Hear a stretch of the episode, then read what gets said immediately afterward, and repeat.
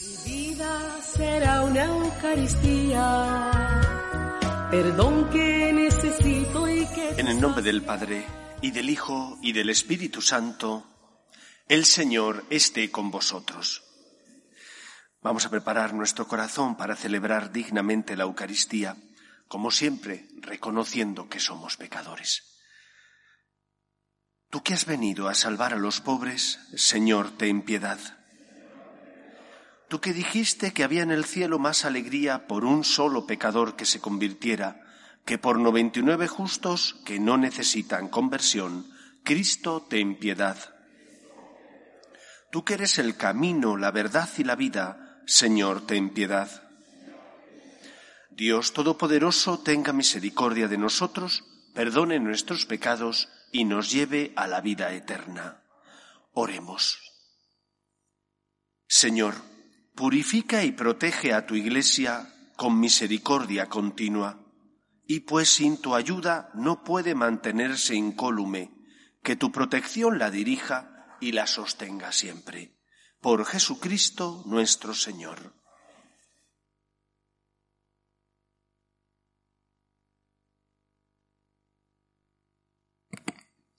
Lectura del, segundo libro de los Reyes. En aquellos días, Naam, jefe de ejército del rey de Siria, era hombre notable y muy estimado por su señor, pues por su medio el Señor había concedido la victoria a Siria. Pero siendo un gran militar, era leproso. Unas bandas de arameos habían hecho una incursión trayendo de la tierra de Israel a una muchacha, que pasó al servicio de la mujer de Naam Dijo ella a su señora, Ah, si mi señor pudiera presentarse ante el profeta que hay en Samaria, él lo curaría de su lepra. Fue Naamán y se la comunicó a su señor diciendo, Esto y esto ha dicho la muchacha de la tierra de Israel. Y al rey de Siria contestó, Vete, que yo enviaré una carta al rey de Israel. Entonces tomó en su mano diez talentos de plata seis mil ciclos de oro, diez vestidos nuevos y una carta al rey de Israel que decía, Al llegarte esta carta, sabrás que te envío a mi siervo Naamán para que lo cures de su lepra. Cuando el rey de Israel leyó la carta, rasgó sus vestiduras diciendo, ¿Soy yo Dios para repartir vida y muerte? Pues me encarga nada menos que curar a un hombre de su lepra. Daos cuenta y veréis que está buscando querella contra mí. Eliseo, el hombre de Dios, oyó que el rey de Israel había rasgado sus vestiduras y mandó a que le dijeran, ¿por qué has rasgado tus vestiduras? Que vengan a mí y sabrá que hay un profeta en Israel. Llegó Naamán con sus carros y caballos y se detuvo en la entrada de la casa de Eliseo. Envió éste un mensajero a decirle, Ve y lávate siete veces en el Jordán, tu carne renacerá y quedará limpio. Naamán se puso furioso y se marchó diciendo, yo me, yo me había dicho, saldrá seguramente a mi encuentro, se detendrá, invocará el nombre de su Dios, frotará con su mano mi parte enferma y sanaré de la lepra. El Habana y el Farfá, los ríos de Damasco, ¿no son mejores que todas las aguas de Israel? Podría bañarme en ellos y quedar limpio. Dándose la vuelta se marchó furioso. Sus servidores se le acercaron para decirle, Padre mío, si el profeta te hubiese mandado una cosa difícil, ¿no lo habrías hecho? Cuanto más si te han dicho, lávate y quedarás limpio. Bajó pues y se bañó en el Jordán siete veces conforme a la palabra del hombre de Dios, y su carne volvió a ser como la de un niño pequeño, quedó limpio. Naamán y toda su comitiva regresaron al lugar donde se encontraba el hombre de Dios. Al llegar se detuvo ante él exclamando, Ahora conozco que no hay en toda la tierra otro Dios que la de Israel. Palabra de Dios. Te alabamos, Señor. Mi alma tiene sed de Dios vivo. ¿Cuándo veré el rostro de Dios? Mi alma tiene sed del Dios vivo. ¿Cuándo veré el rostro de Dios? Como busca la sierva corriente de agua, así mi alma te busca a ti, Dios mío. Mi, alma tiene sed de Dios, vivo. ¿Cuándo veré el resto de Dios? Mi alma tiene sed de Dios, del Dios vivo. ¿cuándo entraré a ver el rostro de Dios? Mi Mi alma tiene sed de Dios vivo, ¿cuándo veré el resto? ver el rostro de Dios? Envía tu luz y tu verdad, que ella me guíen y me conduzcan hasta tu monte santo, hasta tu morada. Mi alma tiene sed del Dios vivo. ¿Cuándo entraré a ver el rostro de Dios? Me acercaré al altar de Dios, al Dios de mi alegría, y daré gracias al son de la cítara, Dios mío. Mi alma tiene sed del Dios vivo. ¿Cuándo entraré a ver el rostro de Dios?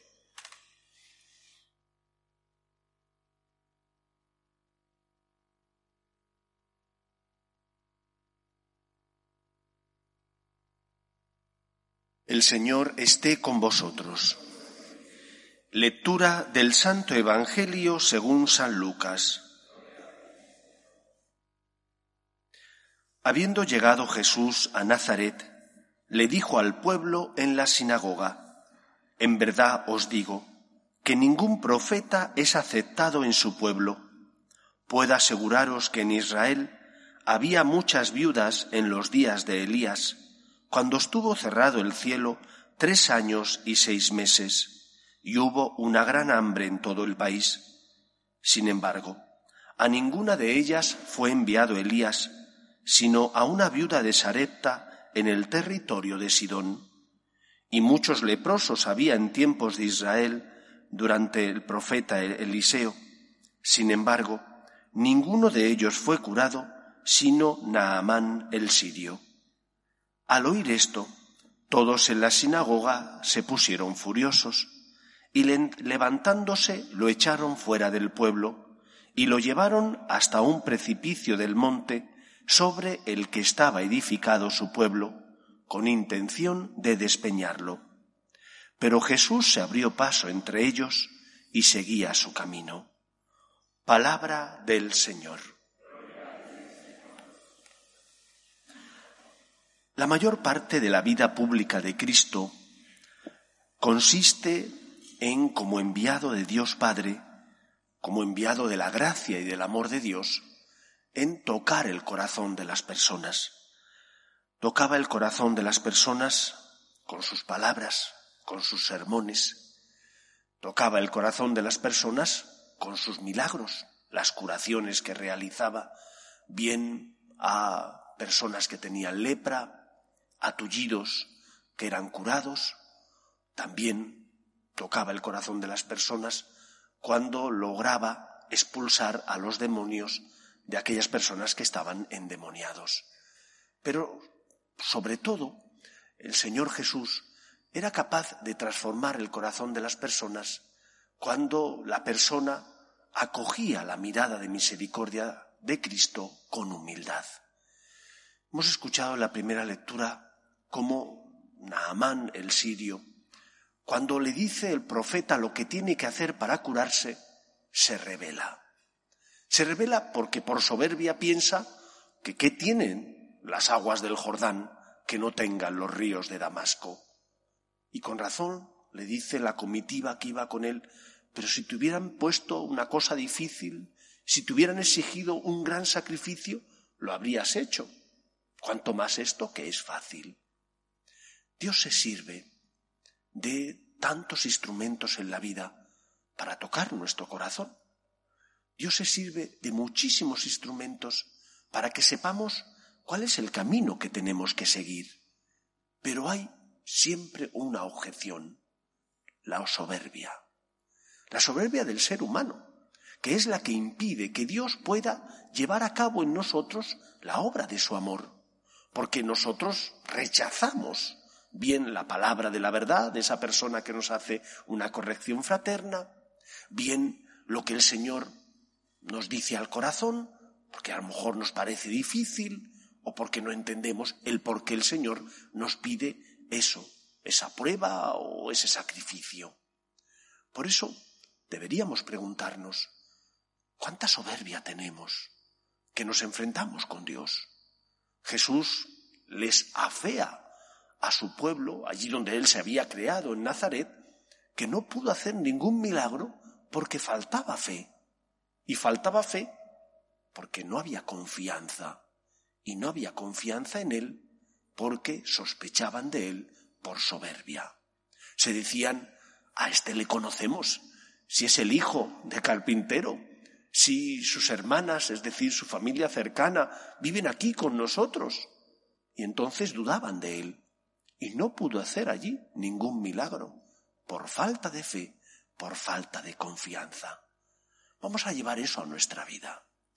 ¿Cuántas veces en nuestra relación con Dios nos falta esa confianza? Hay esa ausencia de fe. En muchos casos por soberbia, porque no me gusta lo que mi esposo, mi esposa, mis hijos, mis amigos me están diciendo, porque me duele. En el fondo sé que es verdad, en el fondo sé que tienen razón, pero me escuece. Como estoy equivocado, nace la soberbia que te dice, reacciona mintiendo, reacciona diciendo que no es verdad, o poniendo el ventilador, como hacen los políticos, para esparcir basura a todos porque todos tenemos basura, todos nos equivocamos, porque somos débiles. Pero en lugar de reconocer con humildad nuestras caídas, lo que hacemos es intentar echar también porquería sobre el otro. Sé humilde, deja que el Señor sane tus heridas, te conduzca por el camino de la verdad, escuece, pero sana. Cuando lo aceptas te duele, pero sana porque aprendes a saber cuál es el camino que tienes que seguir. Aprendes también, por tanto, a convivir, a pedir perdón o a perdonar. Por lo tanto, dejemos que el Señor se sirva de tantos instrumentos como tiene a su alcance para curar y sanar nuestras heridas. No hay peor pecado que el pecado de Satanás, el pecado de la soberbia, de aquel que se revela contra Dios y que tiene que ser Dios defendido por el arcángel San Miguel que dice, ¿quién como Dios? Solo Dios es el Señor. Deja que el Señor ilumine tu vida. Deja que el Señor dirija tus pasos, sane y cure tus heridas. Pero si no haces caso a lo que te pide, si por más que Él te muestre su amor y te indique el camino que tienes que seguir, tú te opones a su voluntad, ¿Qué más puede hacer el Señor? ¿Cuántas veces nos quejamos y decimos, es que no comprendo los planes de Dios? Es que no sé por qué el Señor permite esta cruz, esta adversidad. Es cierto, hay veces donde no comprendemos esos planes. Cuando te cueste comprender los planes del Señor, cuando no entiendas el porqué de las cosas, mira la cruz de Cristo y entonces comprenderás que Dios es incomprensible para nosotros salvo cuando se hace tan pequeño que nos quiere dar a conocer sus intenciones. Cuando mira uno la cruz de Cristo, no encuentra razones para que Cristo muriera por nosotros. Quizás por uno bueno, por un santo, pero por un pecador, por un malhechor como somos nosotros, por personas tan infieles como nosotros, que Cristo muriera por nosotros en la cruz. ¿Qué sentido tiene? Solo desde el amor se puede entender. Solo desde que Dios quiere que todos los hombres se salven y lleguen al conocimiento de su amor. Por lo tanto, sé humilde, que en este camino cuaresmal que hemos iniciado para preparar bien nuestro corazón a la celebración de la pasión, muerte y resurrección de Cristo, la humildad sea la virtud principal. La humildad estirpa la soberbia y cuando no hay soberbia, dejamos que el Señor transforme nuestro corazón. Pues que así sea. El Señor se servía de los profetas, que eran aquellos que Él enviaba para hacer saber a su pueblo su voluntad. Y el Señor se sirve de profetas en nuestra vida para hacernos saber su voluntad. Solo hace falta vivir una virtud, la virtud de la humildad, para escuchar, para dejarnos guiar por Él. Que el Señor nos ayude. Nos ponemos en Oremos a Dios nuestro Padre, que quiere que todos los hombres se salven y lleguen al conocimiento de la verdad. Pedimos por la Iglesia, el Papa, los obispos y todos los cristianos, para que seamos fieles a la verdad natural y a la verdad revelada, roguemos al Señor. Pedimos también por el Papa Francisco, que está de viaje apostólico en Irak, para que el Señor le colme de gracia y bendición, roguemos al Señor. Pedimos por los que sufren, enfermos, parados, familias rotas. Pedimos especialmente por aquellos que no tienen fe y ante las cruces de la vida desesperan. Roguemos al Señor. Pedimos también por nuestros gobernantes, para que aprueben leyes que busquen defender el bien común de la sociedad. Roguemos al Señor. Escucha, Padre, las súplicas de tus hijos, que nos dirigimos a ti confiando en tu amor. Te lo pedimos por Jesucristo nuestro Señor.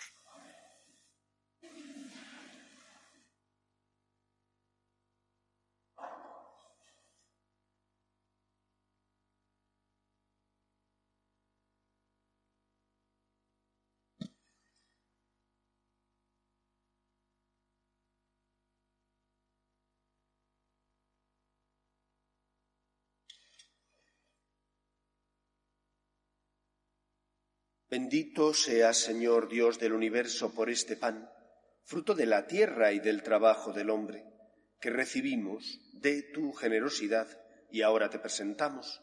Él será para nosotros pan de vida.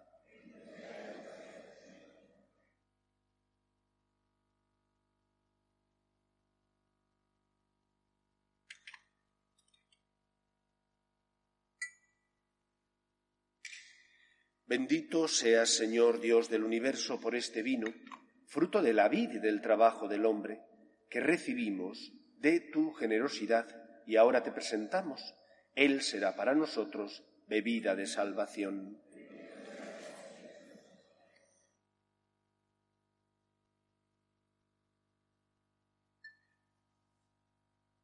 Orad, hermanos, para que este sacrificio mío y vuestro sea agradable a Dios Padre Todopoderoso.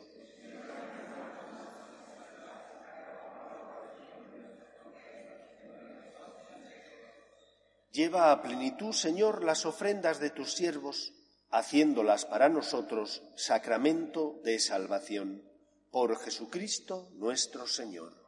El Señor esté con vosotros. Levantemos el corazón. Demos gracias al Señor nuestro Dios. En verdad es justo y necesario, es nuestro deber y salvación, darte gracias siempre y en todo lugar, Señor Padre Santo, Dios Todopoderoso y Eterno, porque has establecido generosamente este tiempo de gracia para renovar en santidad a tus hijos, de modo que libres de todo afecto desordenado, mientras se ocupan de las realidades temporales, no dejen sobre todo de adherirse a las eternas.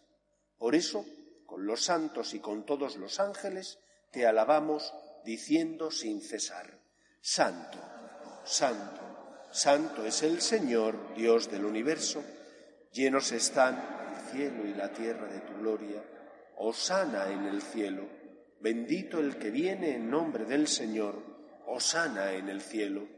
Santo eres en verdad, Señor, fuente de toda santidad. Por eso te pedimos que santifiques estos dones con la efusión de tu Espíritu, de manera que se conviertan para nosotros en el cuerpo y la sangre de Jesucristo nuestro Señor, el cual, cuando iba a ser entregado a su pasión, voluntariamente aceptada, tomó pan, dándote gracias lo partió y lo dio a sus discípulos, diciendo, Tomad y comed todos de él, porque esto es mi cuerpo, que será entregado por vosotros.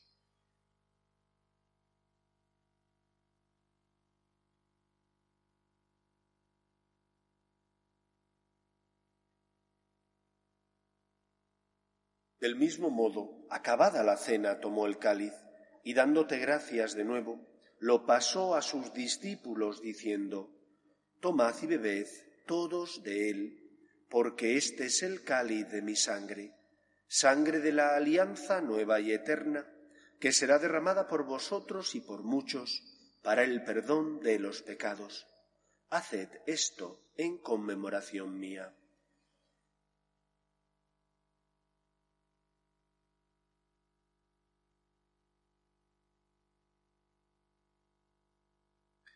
Este es el sacramento de nuestra fe.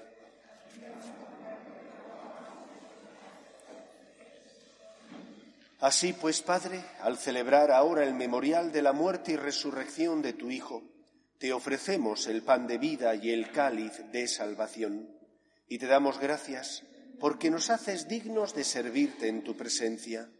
Te pedimos humildemente que el Espíritu Santo congregue en la unidad a cuantos participamos del cuerpo y sangre de Cristo. Acuérdate, Señor, de tu Iglesia, extendida por toda la tierra y con el Papa Francisco, con nuestro obispo Carlos y todos los pastores que cuidan de tu pueblo, llévala a su perfección por la caridad. Acuerde también de nuestros hermanos que durmieron en la esperanza de la resurrección, de tu Hijo Román y de todos los que han muerto en tu misericordia, admítelos a contemplar la luz de tu rostro. Ten misericordia de todos nosotros, y así con María, la Virgen Madre de Dios, San José, los apóstoles y cuantos vivieron en tu amistad a través de los tiempos, merezcamos por tu Hijo Jesucristo compartir la vida eterna y cantar tus alabanzas. Por Cristo, con Él y en Él, a ti, Dios Padre Omnipotente, en la unidad del Espíritu Santo, todo honor y toda gloria por los siglos de los siglos fieles a la recomendación del Salvador y siguiendo su divina enseñanza, nos atrevemos a decir, Padre nuestro que estás en el cielo, santificado sea tu nombre, venga a nosotros tu reino, hágase tu voluntad en la tierra como en el cielo. Danos hoy nuestro pan de cada día, perdona nuestras ofensas, como también nosotros perdonamos a los que nos ofenden no nos dejes caer en la tentación y líbranos del mal. Líbranos de todos los males, Señor, y concédenos la paz en nuestros días, para que, ayudados por tu misericordia, vivamos siempre libres de pecado y protegidos de toda perturbación, mientras esperamos la gloriosa venida de nuestro Salvador Jesucristo. Señor Jesucristo, que dijiste a tus apóstoles, la paz os dejo, mi paz os doy. No tengas en cuenta nuestros pecados, sino la fe de tu Iglesia, y conforme a tu palabra concédele la paz y la unidad. Tú, que vives y reinas por los siglos de los siglos, la paz del Señor esté siempre con vosotros. Cordero de Dios, que quitas el pecado del mundo, ten piedad de nosotros. Cordero de Dios, que quitas el pecado del mundo, ten piedad de nosotros. Cordero de Dios, que quitas el pecado del mundo, danos la paz. Este es el Cordero de Dios que quita el pecado del mundo. Dichosos los llamados a la cena del Señor. Señor, no soy digno de que entres en mi casa, pero una palabra tuya bastará. Comunión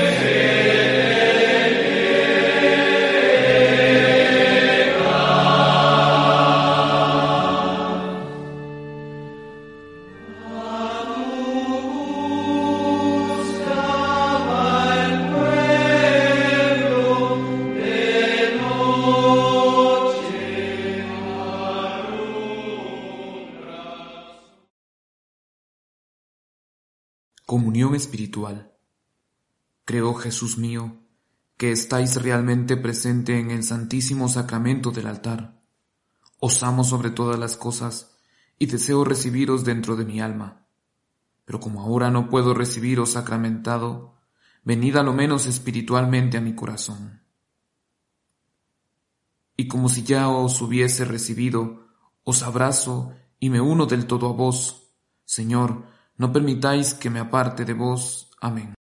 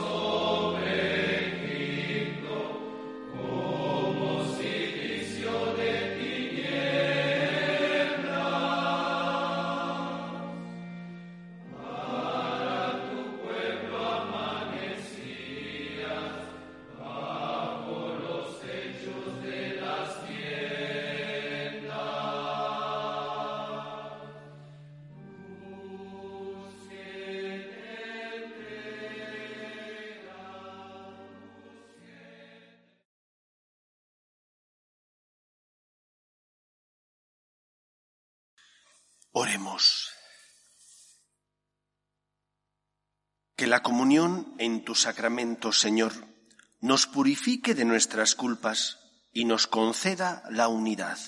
Por Jesucristo nuestro Señor. El Señor esté con vosotros.